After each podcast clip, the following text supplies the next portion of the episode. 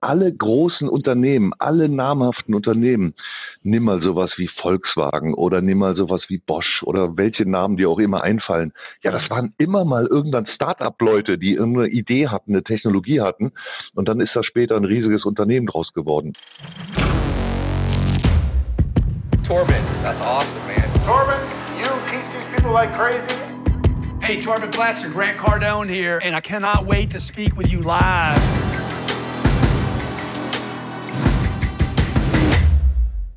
Business Insights von Tom. Hi und herzlich willkommen zu dieser Podcast-Folge. Und es ist was ganz Besonderes, denn ich bin heute nicht alleine hier, sondern ich habe den lieben Michael Oehlmann mit am Start, Medienunternehmer und Herausgeber von Die Deutsche Wirtschaft, äh, selber auch Herausgeber gewesen vom Wirtschaftsblatt. Du hast für Magazine geschrieben und man kann es vielleicht an dieser Stelle mal kurz erwähnen, wir haben zueinander gefunden, weil die deutsche Wirtschaft TPA Media, also meine Medienagentur, die ich mit dem Matt Schulz zusammenführe, nominiert hat zum Innovatorpreis 2020. Michael, erstmal vielen Dank, dass du dir die Zeit nimmst und dass du heute bei uns bist. Torben, danke, dass ich bei euch sein darf. Freue ich mich. Gruß ja, an alle. Sehr, sehr cool. Also wir sind ja hier zu Corona-Zeiten. Ja, du, wir haben gerade kurz vorher noch gesprochen. Äh, du bist im Homeoffice, ich sitze gerade im Homeoffice. Ähm, für uns hat sich gar nicht so viel verändert. Wie ist das bei dir? Wie ist das bei euch? Äh, bei uns äh, hat es sich verändert, aber äh, muss ich ganz ehrlich sagen, im Positiven. Wir sind ganz früh äh, auch auf Homeoffice umgestiegen. Wir sind ja kein Riesenladen mit zwölf Leuten, aber immerhin. Und äh, übrigens muss man sagen, du und ich, wir können das halt auch, weil wir jetzt natürlich kein Einzelhandelsgeschäft haben. Die haben jetzt natürlich wirkliche Probleme. Aber bei uns muss ich ganz ehrlich sagen, war das sogar sehr positiv, weil wir äh, plötzlich angefangen haben, jeden Morgen, jeden Nachmittag eine Videokonferenz zu machen. Das, auf den Gedanken sind wir hier im Büro noch nicht mal gekommen, einfach sich jeden Tag mal hinzusetzen. Also wir kommen da sehr strukturiert, sehr gut mit klar. Ich denke mal, du wirst denselben Eindruck haben.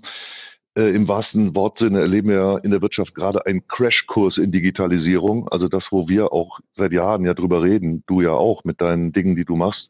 Mhm. Ähm, und jetzt plötzlich erfahren ja alle Unternehmen, oh, das braucht man wirklich. Und es klappt. Stimmt, definitiv. Vielleicht kannst du uns noch mal ganz kurz abholen. Ich habe gerade gesagt, äh, die deutsche Wirtschaft, ähm, das klingt alles äh, sag ich mal, super groß. Was, was ist genau deine Arbeit? Was machst du eigentlich ganz genau? Äh, wir können das selber nicht ganz genau beschreiben, muss ich sagen. Da gibt es kein Wort für. Also ja. wir sind klar, wir sind ein Medium, ein Wirtschaftsmedium, wie der Name schon sagt, die deutsche Wirtschaft. Auf der anderen Seite ähm, sind wir aber auch sehr bekannt dafür, dass wir äh, starke ähm, Rankings und Unternehmensanalysen machen. Die sind ja also Goldstandards im Markt, die zum Beispiel die Liste der größten Familienunternehmen, wollen wir ja auch gleich ein bisschen drüber reden. Liste der deutschen Weltmarktführer, äh, wer sind eigentlich die 10.000 wichtigsten Mittelständler? Also das ist eben auch ein Geschäftsbereich von uns. Und äh, die Besonderheit ist, dass wir ähm, als Medium keine expansive Reichweitenstrategie haben, sondern eine exklusive. Wir richten uns also tatsächlich vorwiegend an den Kreis der Firmeninhaber und dann der Geschäftsführer und sogenannten CEOs der Unternehmen so etwa ab 5 Millionen Euro Umsatz. Das ist unsere spitze Zielgruppe und ist, ähm, da wir es auch relativ genau wissen von unseren Rankings, auch ganz interessant zu wissen.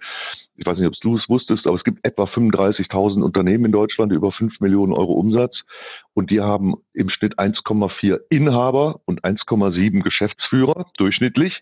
Das heißt, wenn man über diesen sogenannten Entscheiderpersonenkreis spricht, sind es eigentlich auch nicht mehr als vielleicht 150 bis 200.000 Menschen in Deutschland. Aber auf die jedenfalls haben wir uns als Medium konzentriert und haben da ja ganz starke Reichweiten rein. Ja, ich finde das super spannend, weil ich muss ehrlich sagen, wenn du mich jetzt fragen würdest, äh, nenn doch einfach mal fünf der größten Familienunternehmer hier in Deutschland. Äh, ich glaube, ich könnte das gar nicht so aus dem Stehgreif nennen und ich wüsste auch gar nicht, mit was für Zahlen da ehrlich gesagt jongliert wird. Und äh, da finde ich eure Listen halt super spannend und deshalb ähm, ja, bist du unter anderem auch heute hier im Podcast, um einfach mal so ein bisschen aus dem Nähkästchen zu plaudern. Ja, der Podcast hat ja so ein bisschen den Aufhänger Business Insights. Das heißt, wir gucken mal ein bisschen genauer rein, wir schauen uns mal an, was wissen vielleicht auch viele nicht, was wissen vielleicht 99 Prozent der Leute nicht. Mhm. Und ähm, mhm. deshalb mal so die, die direkte Frage, was sind überhaupt, damit wir so eine, eine Definition haben, was sind überhaupt Familienunternehmen hier in Deutschland? Was bedeutet das überhaupt? Also Ja, also es ist auf jeden Fall der aller, allergrößte Teil der Unternehmen überhaupt, ähm, weil es eben auch tatsächlich vom kleinen Laden um die Ecke, der eben von einer Familie oder von einer Person betrieben wird, das würde man als Familienunternehmen bezeichnen, bis hin zu den auch milliardenschweren, riesigen äh, Unternehmen teilweise. Der, der Kern des Ganzen, äh, wie man auf Familienunternehmen kommt, ist, ist eigentlich die Einheit zwischen Eigentum und Führung. Also mhm. dir gehört der Laden und du bist dafür verantwortlich und meistens führst du ihn auch direkt. Bei den ganz großen Unternehmen sind zwar die Inhaber nicht immer unbedingt auch dann äh, jetzt so die Geschäftsführer, dann haben die vielleicht Fremdgeschäftsführer, aber immerhin im sogenannten Gesellschafterkreis, also da, wo quasi die Inhaber ähm, sind und auch über die Geschicke des Unternehmens natürlich dann mitbestimmen und die Aufsicht führen, da sind die immer mit drin. Und diese Einheit, das nennt man eben Familienunternehmen. Und das hat auch ganz besondere dann Auswirkungen, denn ähm, man kann sich vorstellen, oder jeder weiß das vielleicht auch von sich, du bist natürlich in einer ganz anderen Verantwortung für dein Unternehmen, wenn es dir gehört. Oder wenn du Anteile davon hast, als wenn du jetzt, sagen wir mal, ja, auch nur ein angestellter Manager vielleicht bist in einem Konzern. Also die denken viel länger über Generationen. Aber lange Rede, kurzer Sinn. Also so etwa dreieinhalb, drei bis dreieinhalb Millionen Unternehmen in Deutschland, die schaffen 80 Prozent der Arbeitsplätze äh, und natürlich ein Großteil der Steuern. Und ähm, von daher ist das wirklich das Rückgrat, speziell übrigens auch der deutschen Wirtschaft, das muss man sagen. Da sind die Familienunternehmen und die Mittelständler besonders stark. Ja, ja, das finde ich super spannend. Die Frage, die sich mir jetzt direkt so äh, aufmacht, ist halt die, wenn man jetzt so eine große Firma aufgebaut hat, will man sich dann nicht eigentlich irgendwann rausziehen? Du hast gerade gesagt, die sind teilweise immer noch im Unternehmen, die sind immer noch Entscheidungsträger. Ist das nicht so ein Wunsch von vielen Unternehmern, was aufzubauen und sich dann eigentlich komplett daraus zu ziehen? Oder wie siehst du das so? Du hast ja bestimmt ein paar also Einblicke auch. Mhm. Also das würde ich mal von der Typologie sozusagen des klassischen Familienunternehmers eher genau das Gegenteil. Ich meine, das sind mhm. Leute, die, die brennen für ihr Unternehmen, die wollen das aufbauen, die kämpfen drum, übrigens auch in Zeiten der Krise wie jetzt. Und schau mal, alle großen Unternehmen, alle namhaften Unternehmen, nimm mal sowas wie Volkswagen oder nimm mal sowas wie Bosch oder welche Namen dir auch immer einfallen. Ja, das waren immer mal irgendwann Start-up-Leute, die irgendeine Idee hatten, eine Technologie hatten. Und dann ist da später ein riesiges riesiges Unternehmen draus geworden. Eins ist klar, je älter und größer so ein Unternehmen ist, dann ist ja alleine schon durch die durch das durch die Erbteilung, sage ich mal, dadurch, dass natürlich dann kommen die Kinder dran, die Kinder haben wieder Kinder und plötzlich hast du bei ganz großen Familienunternehmen hast du natürlich nicht mehr den einen Inhaber, ne, die sind ja dann vielleicht, das war vor drei, vier, fünf Generationen, als gegründet wurde, sondern du hast teilweise zig, ja bis zu tausenden sogenannten Gesellschaftern, die alle Anteile am Unternehmen haben. Hm. Hol uns vielleicht mal so ein Aber bisschen Rückzug, ab. wenn ja. ich das so sagen darf, Rückzug Gerne. ist eher ein Problem, sag ich mal, ist eher ein Problem, kann sogar ein Risiko für ein Unternehmen sein, das vielleicht auch, sag mal, der alte Patriarch nicht unbedingt loslassen will oder äh, vielleicht auch einfach in der, nachher, wenn die groß sind, in der Familie auch gar kein Nachfolger mehr ist, der jetzt zum Beispiel da die, die, die Leitung, die Geschäftsführung übernehmen kann. Eigentlich ist es so, dass wenn die dann größer und älter werden, die Familienunternehmen, dann eigentlich äh, früher oder später alle auf einen sogenannten Geschäft, Fremdgeschäftsführer gehen. Also dass die sagen, okay, wir haben noch die in, die, das Eigentum und üben auch die Kontrolle natürlich aus, dass alles seinen richtigen Weg nimmt. Aber die operative äh, Führung, die geben wir ab. Hm. Hast du vielleicht irgendwie ein Beispiel von einem Familienunternehmen, wo wirklich jemand das jetzt bis ins hohe Alter durchgezogen hat, immer noch selber Entscheidungsträger zu sein? Weil ich finde es natürlich spannend, weil ich kann mir jetzt auch nicht vorstellen, bei meiner Medienagentur beispielsweise, dass wir jetzt hier irgendwann die Führung abgeben. Und äh, weil das ja natürlich auch aus Passion gegründet ist. Ähm, Siehst du? Und, und, das halt so, mhm. ja, das, das, Baby ist, was man großzieht. Ähm, hast du so ein Beispiel, wo jemand echt vielleicht noch äh, im hohen Alter selber da die Fäden zieht? Also ich will jetzt auch keinem zu nahe treten, wie du dir vorstellen kannst, da wir ja ganz ja. gute Beziehungen zu den Familienunternehmern haben.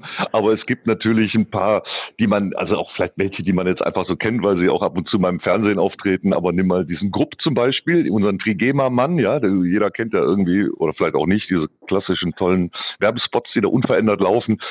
Äh, das ist ja so ein klassischer Typ für äh, als als Patriarch eines Unternehmens, äh, der, ähm, der ja auch noch das Unternehmen persönlich leitet und sich da auch um, um alles kümmert. Ne? Mhm. Aber äh, da gibt's ähm, tatsächlich viele. Ganz interessant ist sogar, dass das Durchschnittsalter jener, die ja, tatsächlich in der Führung eines Unternehmens sind und Inhaber, also das nennt man ja sozusagen die geschäftsführenden Gesellschafter, Ja.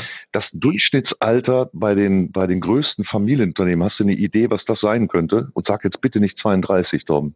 Äh, Also wir Ja. reden über die größten jetzt, ne? Wir reden über die 1000 größten Familienunternehmen, ne?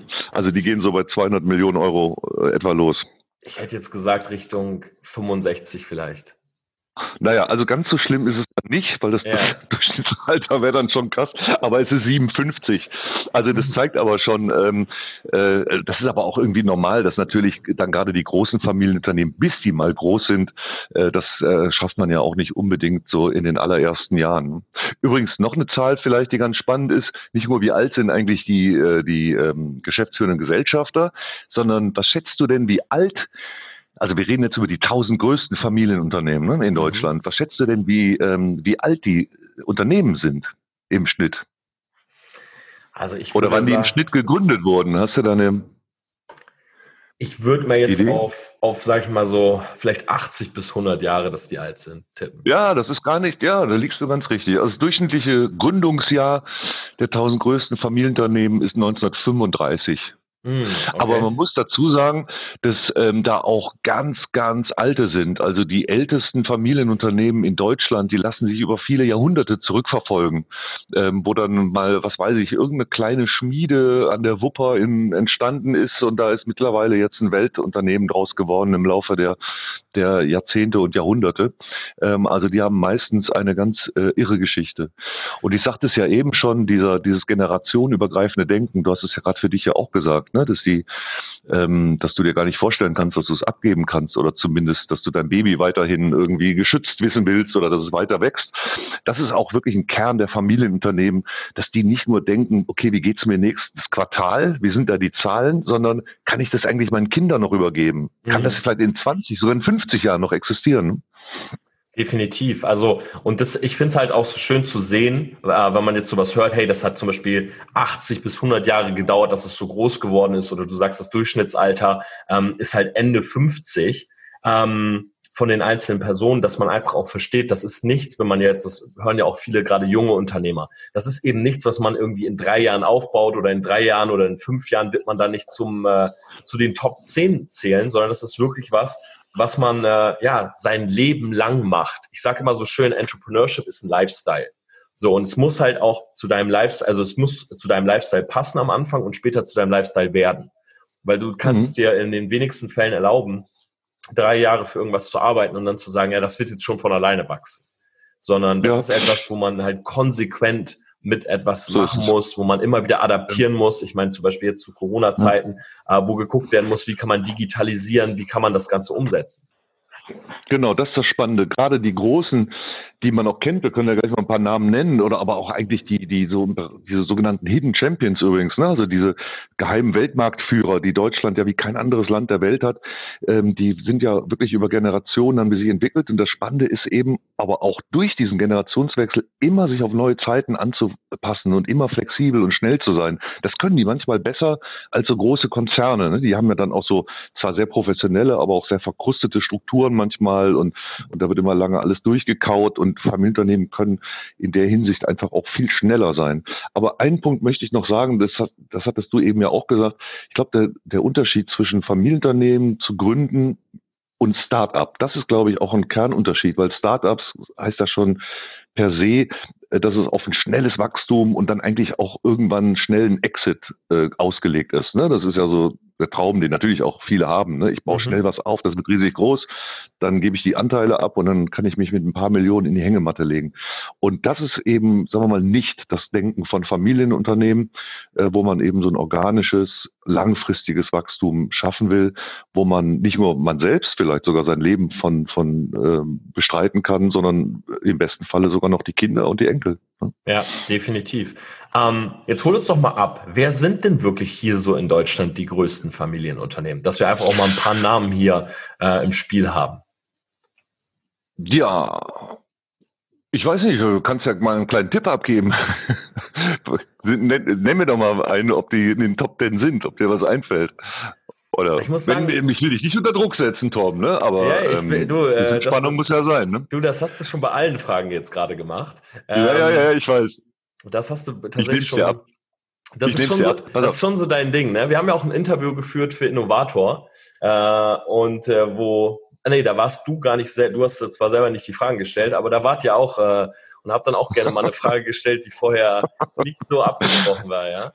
Tom, Tom, in der Schule wurden mir immer Fragen gestellt, die ich nicht beantworten konnte. Das ist wahrscheinlich bei mir irgendwie noch was, äh, was tief im Unterbewusstsein steht. Nein, also Scherz beiseite. Also pass auf, das allergrößte Familienunternehmen in Deutschland Mhm. und überhaupt das größte Unternehmen in Deutschland ist tatsächlich Volkswagen, also VW. Ne? Mhm. Und die wenigsten wissen das. Äh, Das ist tatsächlich per Definition noch ein Familienunternehmen, weil tatsächlich ähm, das mehrheitlich oder sagen wir mal in einem maßgeblichen Anteil, das wäre die Definition, noch im Familienbesitz ist. Ähm, das ist also mit Abstand die, die, das größte Unternehmen ähm, äh, in Deutschland. Und äh, auf Platz zwei, ähm, äh, sagen wir mal, auf Platz drei übrigens kommt BMW. Ist, ist auch ein Familienunternehmen. Ich, ich muss jetzt ehrlich sagen, also wenn ich eine Antwort abgegeben hätte, ich hätte jetzt echt so auf Aldi oder so geschätzt. Dass ja, das, ist nicht schlecht von dir. Das ist nicht Aldi eines, auch eines der größten Unternehmen ist auf jeden Ja, Fall. das ist auch sehr gut. Das ist nämlich tatsächlich auch das viertgrößte Familienunternehmen. Viertgrößte, okay. Ja, also Aldi Nord und Aldi Süd, äh, die, die, wenn man die zusammenzählt, ist übrigens ja auch eine klassische Familiengeschichte, ne? dass die sich irgendwann mal äh, Spinnefeind wurden, die beiden Brüder, die das geerbt hatten und dann sich geteilt haben. Und darum gibt's heute Aldi Nord und Aldi Süd. Die haben sich einfach gesagt, okay, pass auf, dann nimmst du die eine Hälfte von Deutschland, ich die andere. Ja, ist also auch interessant, was das für bedeuten kann für Familienunternehmen. Übrigens, Erbstreitigkeiten und äh, auch gerade bei so kleineren Familienunternehmen, also kleiner meine ich jetzt nicht in Milliardengröße, aber wenn die mal auch schon ein paar Millionen oder 50 Millionen machen, ist ein echtes Risiko, ne? Wenn die sich zerstreiten und nicht mehr mit einer Stimme sprechen, kann das ein Problem sein. Ne? Hast du da einen Aber äh, Platz zwei, hm? dir, hast du da einen Fall, der dir gerade einfällt, wo du es sagst? Wo es halt bei einem Streit quasi so zu einem äh, Twist kam, der vielleicht auch die Firma am Ende lahmgelegt hat? Die möchte ich jetzt keine Namen nennen, aber ich meine, so an Aldi kann man sehen, was das schon bedeuten kann, ne? Mhm. dass das Unternehmen da sich wirklich teilen, ne? obwohl das ja Quatsch ist. Die heißen beide Aldi und dann haben wahrscheinlich dieselben Produkte und eigentlich ist es ja völliger Käse, dass die sich da äh, das Land aufgeteilt haben und, und die Strukturen. Ne? Wissen wahrscheinlich die allerwenigsten, dass so tatsächlich diese Namen auch zustande kamen. Also äh, Ja. super spannende Ja, Geschichte. ja, Okay, also du hast gesagt, Volkswagen auf der 1, dann haben wir BMW quasi auf der 2. Nee, BMW war auf der 3. Ich wollte halt nur den zweiten Autohersteller noch nennen, weil auf der 2 ist äh, Lidl und Kaufland, die sogenannte die Schwarzgruppe. Also auch ein Händler. Auch ein Händler. Ne? Größte, ähm, größte Handelsunternehmen Europas. Ne, das ist die Schwarzgruppe. Mhm. Die machen übrigens, das sind die, die, die machen über eine Billion Euro Umsatz. Wow, okay. Ja. Ich wusste auch nicht, Michael, muss ich jetzt ehrlich sagen, dass Kaufland und Lidl zusammengehören. Ja. Das ist jetzt, äh, also dass die unter der Schwarzgruppe aktiv sind, das ist jetzt auch neu für mich, okay? ja. So, und Platz 5, also auf 4 war ja Aldi, ne? Platz 5 ist zum Beispiel Bosch. Mhm. Ne? Kennt Okay. jeder? Definitiv. Ne, die machen noch gerade 780 äh, Umsatz. Dann äh, auf der auf Platz 6 haben wir die Continental, also äh, kennt man aus äh, von von als Reifenhersteller, aber Mhm. ähm, die sind natürlich insgesamt wie die meisten Familienunternehmen, gerade die ganz großen natürlich in vielen Geschäftsfeldern mittlerweile unterwegs. Also Conti zum Beispiel, Conti sagt man ja im äh, Bereich der Mobilität. Ne? Und dann Mhm. haben wir übrigens auf der 7 mit der Metro ähm, auch wieder ein äh, Handelsunternehmen. Dann kommen so Unternehmen, ich nenne einfach nochmal so ein paar Fresenius-Gruppe, ne, das ist ein Gesundheitskonzern, auf Platz 8, auf Platz 9 wieder äh, letztlich Gesundheitswirtschaft, Merkle-Gruppe, die machen Pharmahandel, aber auch Maschinenbau, aber auch Fahrzeuge machen die. Ähm, dann haben wir Seconomy, das ist quasi eine Abspaltung ja von, von Haniel. Ähm, dann haben wir die Hereus Holding, das ist äh, so Metall- und Technologieunternehmen auf der 11. Und dann kommt Henkel zum Beispiel auf der 12, ja, ein ganz klassisches Familienunternehmen ne? im Bereich ja. Äh, ja, Persil, Waschmittel, Klebstoffe und sowas. Ne? Und dann kommt auf der 13 zum Beispiel Handelsunternehmen Bertelsmann, ne? die Bertelsmann-Gruppe RTL und so weiter. Ah ja. Ist Porsche gar nicht da gelistet mehr? Porsche ist äh, natürlich dabei ähm, bei VW. Ne? Ah, Porsche ist bei VW mit drin. Okay, alles klar. Ja, genau, genau.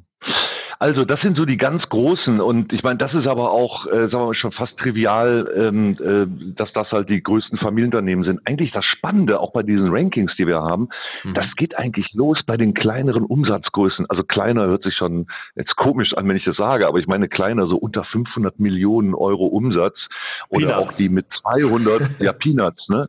Oder mit 100 Millionen, weil das sind so äh, gerade die Unternehmen, die die wenigsten kennen, aber die halt eine wahnsinnige Bedeutung haben für die deutsche Wirtschaft, weil die machen die ganze Innovation, die sind auf den Weltmärkten so erfolgreich, die schaffen die Arbeitsplätze und das sind die, die man oftmals gar nicht so kennt. Ne? Mhm.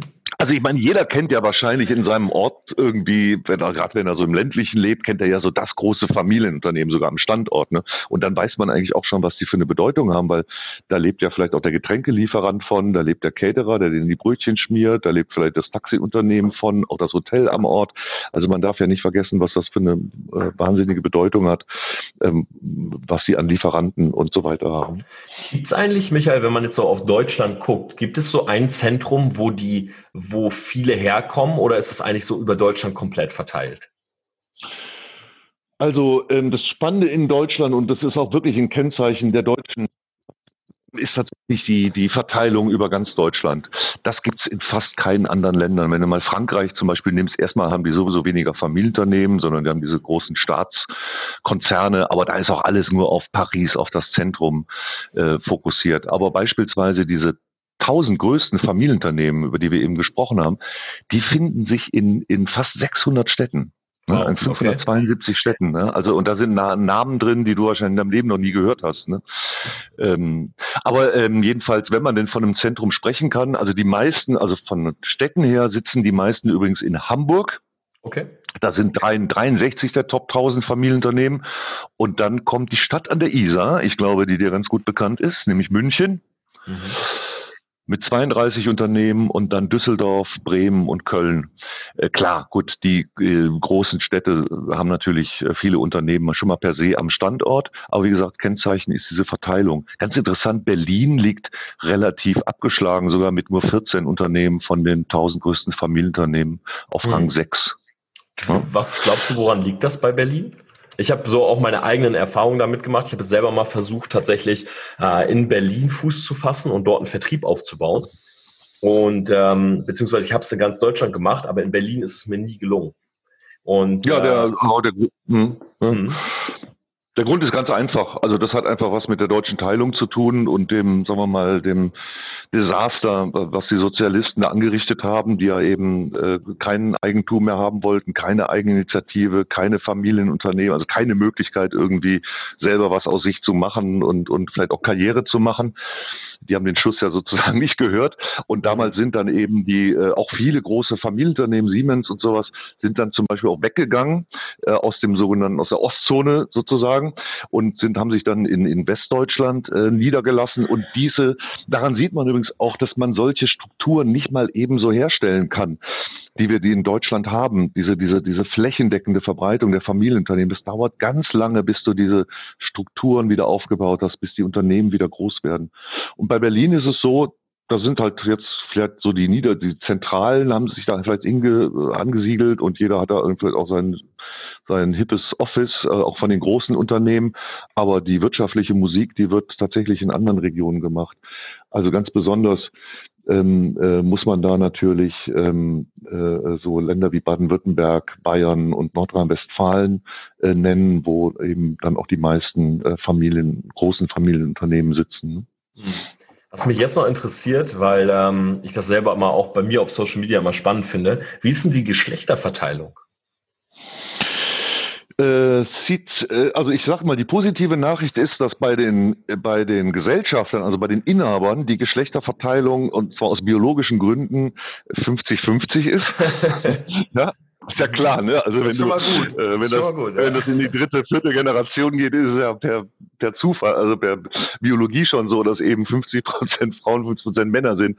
Aber bei der Leitung der Unternehmen sieht es leider ganz, ganz anders aus. Es gibt ein paar tolle Beispiele ähm, von Unternehmerinnen, die da auch in der Führung sind.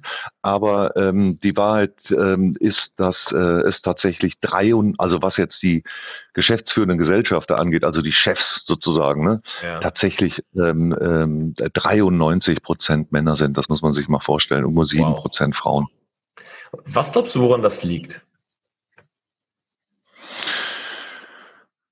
Ähm, da kann ich dir keine Antwort drauf geben. Also es hat sicherlich was, naja gut, es hat gut, also einmal, es ist ja auch jetzt auch nicht schlimm, sondern im Gegenteil ist ja auch das Tollste auf der Welt, dass Frauen ähm, vielleicht auch noch ein anderes in, äh, Interesse haben und haben müssen, ähm, als sich nur jetzt, sagen wir mal, bissig um Unternehmen zu kümmern, nämlich weil sie überhaupt für den Fortbestand nicht nur des Unternehmens, sondern unserer Gesellschaft insgesamt sorgen, indem sie eben auch Mütter sind. Das ist dann schon mal per se Klar. natürlich ähm, äh, ich würde es aber jetzt auch gar nicht als Karrierenachteil, das ist ja schon schlimm, sowas überhaupt zu sagen. Also das Größte, was man schaffen kann, ist ja überhaupt Leben, Leben zu schaffen.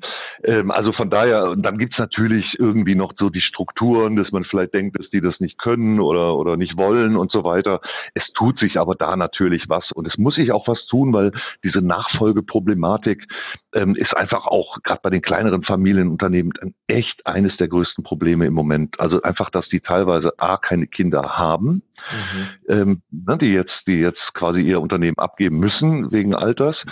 Oder B, dass die vielleicht gar keine Lust haben. Wir haben ein echtes Problem in Deutschland, ähm, auch den, auch überhaupt mal Lust zu machen, wieder Unternehmer zu sein. Ne? Ich meine eigentlich so, was ist denn das Ideal heute? Also entweder so schnell ein Start, ein paar Millionen machen oder am besten schön Beamter werden, wo du dir um gar nichts mehr Sorgen machen musst. Aber wir müssen doch mal wieder dazu kommen, dass wir auch auch wieder, ich meine, du bist ja auch Unternehmer, Torben, ne, dass man wieder Lust macht, Leute, packt doch eure Chancen an, macht selber was oder was halt heutzutage auch eigentlich super ist, gibt viele Möglichkeiten, auch so ein Familienunternehmen zu übernehmen. Also ich meine jetzt zum Beispiel auch so ein Klassen Handwerksbetrieb, der gut läuft, ne, aber der mhm. einfach das verkaufen muss, weil der kein, keine Kinder hat, die das übernehmen oder übernehmen wollen. Also da gibt es viele Möglichkeiten.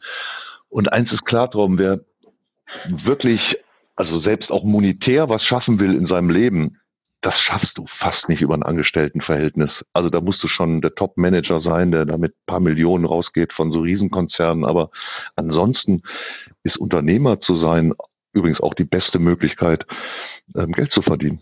Definitiv. Ich meine, das ist der Grund, warum äh, ich auch hier diesen Selfmade Podcast unter anderem gegründet habe, weil ich mir gesagt habe, hey, ich will Leuten zeigen, man kann sich was eigenes aufbauen. Für viele, das habe ich jetzt auch gemerkt in den letzten Jahren, ähm, für viele ist Entrepreneurship oder Unternehmertum nicht unbedingt der Lifestyle, den sie sich für immer vorstellen. Also für viele macht es meiner Meinung nach mehr Sinn, sich einfach nebenbei etwas aufzubauen. Ja, vielleicht auch mhm. im Angestelltenverhältnis zu bleiben, sich nebenbei was aufzubauen und dann einfach irgendwann für sich selber zu schauen, okay, will ich das vielleicht, ähm, will ich das vielleicht, will, will ich vielleicht meinen Beruf damit ersetzen oder meinen alten Job damit ersetzen? Mhm. Oder lasse ich das einfach so laufen? Ne? Mhm. Ähm, und ein ganz, ganz wichtiger Punkt, was ich halt auch immer wieder versuche, ist halt Frauen zu animieren. Weil ich habe mhm. beispielsweise in meinem damaligen Vertriebsteam, was ich aufgebaut habe, was mittlerweile über 300.000 Menschen sind auf der ganzen Welt, ähm, gesehen, dass Frauen in vielen Bereichen uns Männern überlegen sind. Äh, Gerade wenn ich so an äh, daran denke, wie äh, ja, Frauen sich einfach einfühlen können in bestimmte Personen, wie Frauen oftmals auch, was ich jetzt beim Branding immer wieder sehe, eher verstehen, was die Interessenten und was die Kunden wollen.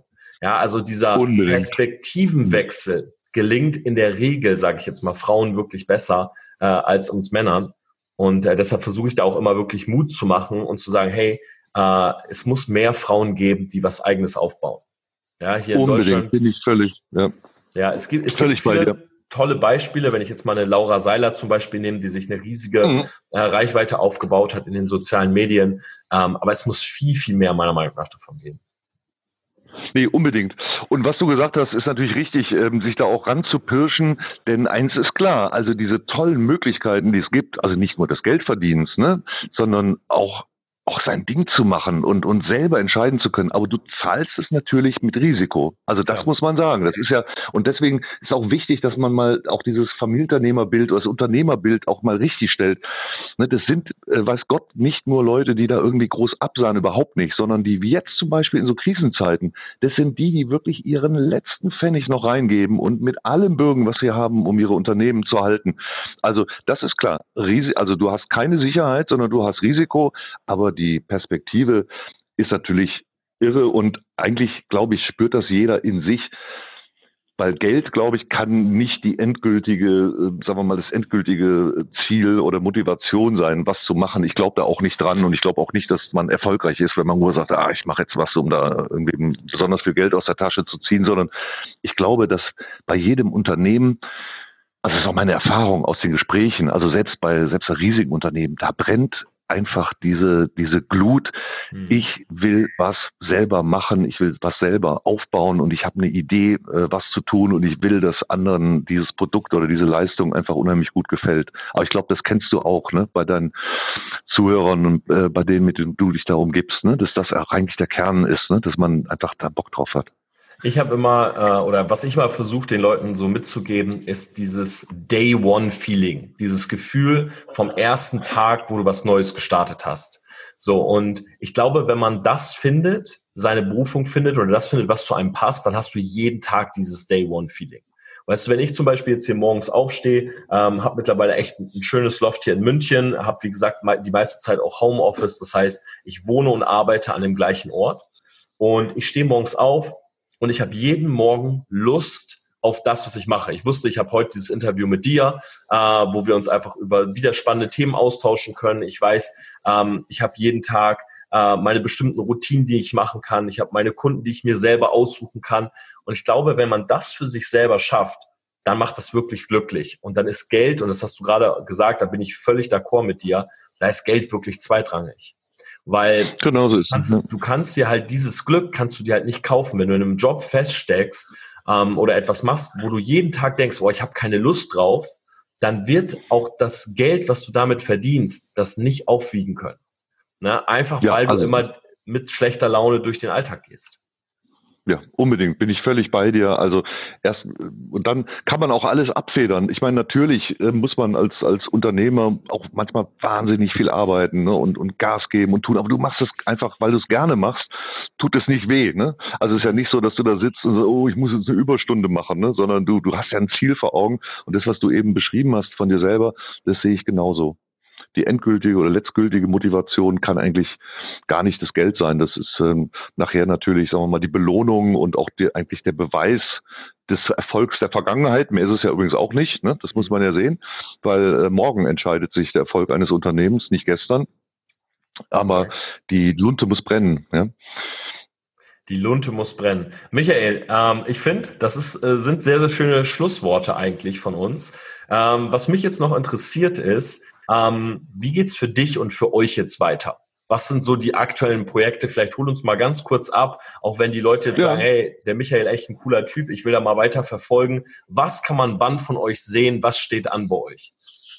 Also das Spannendste übrigens kann ich wirklich nur einladen, ähm, schreibt euch in den Newsletter ein von diedeutschewirtschaft.de, kostenfrei natürlich, da kommt so einmal die Woche raus, ist einer der größten in Deutschland, also da, den, den kriegen 80.000 dieser Unternehmer, wow. von denen ich eben gesprochen habe.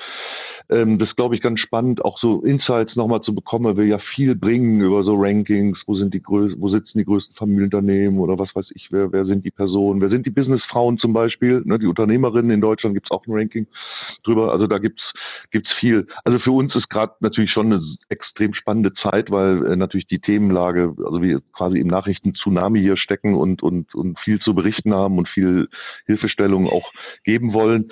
Ähm, jetzt sind wir ja alles außer Print, also wir sind eh digital. Das wird, wirst du auch festgestellt haben, dass natürlich überhaupt ein Shift äh, im Moment, natürlich geht ja auch gar nicht anders, ins Digitale geht, ähm, was uns viel Arbeit äh, beschert im Moment. Aber die äh, Pläne oder die Dinge, die wir gerade haben, kann ich ruhig erzählen. Also eins ist ja klar, ähm, wird ähm, äh, im, in ein paar Monaten ja die Wahl zum Innovator des Jahres geben. Mhm. Und du hast ja eingangs schon gesagt, dass du da auch mit dabei bist in diesem Jahr. Da werden ja zwei ganz un 20 äh, ganz unterschiedliche Beispiele für, für Innovationen und innovative Ideen und Geschäftsmodelle gezeigt. Und ähm, Du solltest vielleicht nachher mal erwähnen, dass man dann eben auch für dich abstimmen kann. Übrigens geht das dann über diesen Newsletter auch, ne, dass du dann ein paar Stimmen sammelst, dass du da auch zu den Publikumspreisen zählst. Also das ist natürlich immer unser Highlight. Im letzten Jahr war ja, haben die Preise ja Wladimir Klitschko verliehen. In diesem Jahr kommt Richard David Precht und ähm, äh, der Frank Thelen, wo wir uns sehr darauf freuen. Aber ansonsten ähm, haben wir wie immer viele Projekte am Laufen. Zum Beispiel heute kann ich ruhig erzählen, heute Vormittag habe ich mich wieder drum gekümmert. Wir, wir sind dabei ähm, und werden das äh, übernächste Woche auch, auch quasi an den Markt bringen oder veröffentlichen. Wir werden ein, eine Klimaprüfung für den Mittelstand anbieten. Also dass man sich relativ schlank eine, eine Analyse seiner, seiner äh, Bemühungen um Nachhaltigkeit und, ähm, und ähm, klimagerechter, klimagerechten Wirtschaftens äh, äh, besorgen kann oder das analysieren lassen kann. Das machen die großen Unternehmen, machen das eh für sich. Oder wenn zum Beispiel Investoren Unternehmen kaufen, machen die mittlerweile auch so eine Ökobilanz eines Unternehmens, weil du hast ja gesehen, auch in den letzten Monaten und Jahren, äh, ich sag mal so, bis äh, hast ein Kohle, äh, blödes Beispiel, aber hast ein Kohlekraftwerk, ne, und dann plötzlich stieg, zieht die Gesellschaft den Stecker oder nehmen die Autoindustrie, die Klar. da schwer mit zu tun haben. Also die die Frage, wie nachhaltig ist eigentlich mein Geschäftsmodell, ist wahnsinnig wichtig. Mittlerweile aber auch in Bankgesprächen oder oder auch gegenüber Lieferanten, die das wissen wollen, ne, die wissen wollen, immer, bist du überhaupt klimagerecht, wenn du hier irgendwelche, was weiß ich, T-Shirts beziehst oder wird das da Bangladesch ähm, gemacht äh, unter schlechten Bedingungen. Also lange Rede kurzer Sinn, das ist so ein spannendes Projekt, wo wir gerade dran sind, dass wir die Unternehmen äh, in Deutschland oder jeder, der das will, so einer, so einer Klimaprüfung unterziehen. Mache ich mit zwei Startups aus, einer aus Frankfurt, eine aus Darmstadt, ganz junge, super ähm, äh, Läden, ähm, die das machen. Und das läuft dann auf Basis eines überschaubaren Fragebogens. Oh ja, das ist ein spannendes Projekt, an dem wir gerade sind. Cool. Auf jeden Fall ist ja auch, sage ich mal, etwas, wo sich immer mehr Leute mit beschäftigen, immer mehr Firmen auch mit beschäftigen müssen. Viele sind in Kritik geraten, was sowas angeht. Ähm, von daher, ihr seid von der deutschen Wirtschaft schon, sage ich mal, immer äh, dran zu gucken, wie kann man nicht nur analysieren, sondern wie kann man den Firmen vielleicht auch dabei helfen, wirklich zu adaptieren äh, in aktuellen Situationen. Das heißt also auch für alle Unternehmer, ja, die, ja. Ja, das ist ja unsere, unsere Existenzberechtigung. Ne? Also wir können ja entweder durchs Medium, also durch so Inhalte, die wir da bringen und Informationen oder eben durch so Siegel. Ähm, das ist ja überhaupt der Sinn unserer ganzen Tätigkeit, dass wir Unternehmen mehr und Unternehmen besser machen ähm, und, und Impulse geben und sehen, dass die Bilanzen und die Abschlüsse und die Umsätze besser werden durch die Tipps und, und Anregungen, die wir denen geben. Und wir für uns, kann ich nur sagen, das kann ich auch jedem der Zuhörer nur, nur, nur sagen, wir gehen total darin auf, im Moment wirklich ganz schnell zu sein. Man sagt ja heutzutage halt agile, ja, agil, aber das leben wir wirklich. Also wenn jetzt uns so eine Idee kommt, wie mit diesem Klimasiegel, das ist gar nicht lange her, das ist vielleicht drei Wochen her, dass ich irgendwie ein Interview hatte mit diesem Startup, die das halt normalerweise für diese großen Konzerne machen. Das kostet dann viel, viel Geld. Und dann kam mir die Idee, Mensch, das, das müssen wir doch mit dem Mittelstand mal irgendwie in so einer abgespeckten Version bringen. Und das dann schnell auf den Markt zu bringen. Ich glaube, das ist heutzutage auch bei den großen Unternehmen enorm wichtig. Die Märkte können sich rasend schnell drehen und du bist selbst mit einer sehr bekannten Marke, äh, bist du gar nicht davor gefeit, dass plötzlich einer kommt, wahrscheinlich weil er bei dir irgendwie sich ein paar Sachen abgeguckt hat, plötzlich einer kommt, ja, und, und sagt, äh, hier, ich habe auch Sportschuhe, aber meine sind halt hipper als deine und dann stehst du plötzlich da. Ja. Also agil sein, ne? schnell sein. Ähm, ich glaube, das ist das, was, was Spaß macht, aber was auch lebensnotwendig ist heutzutage. Definitiv. Michael, vielen, vielen Dank für deine Zeit. Ähm, es hat mir ja sehr, sehr viel Spaß gemacht. Ich habe auf jeden Fall eine Menge gelernt heute wieder. Ähm, und ja, ich freue mich auf den Innovator äh, 2020. Ich werde natürlich alles darunter verlinken.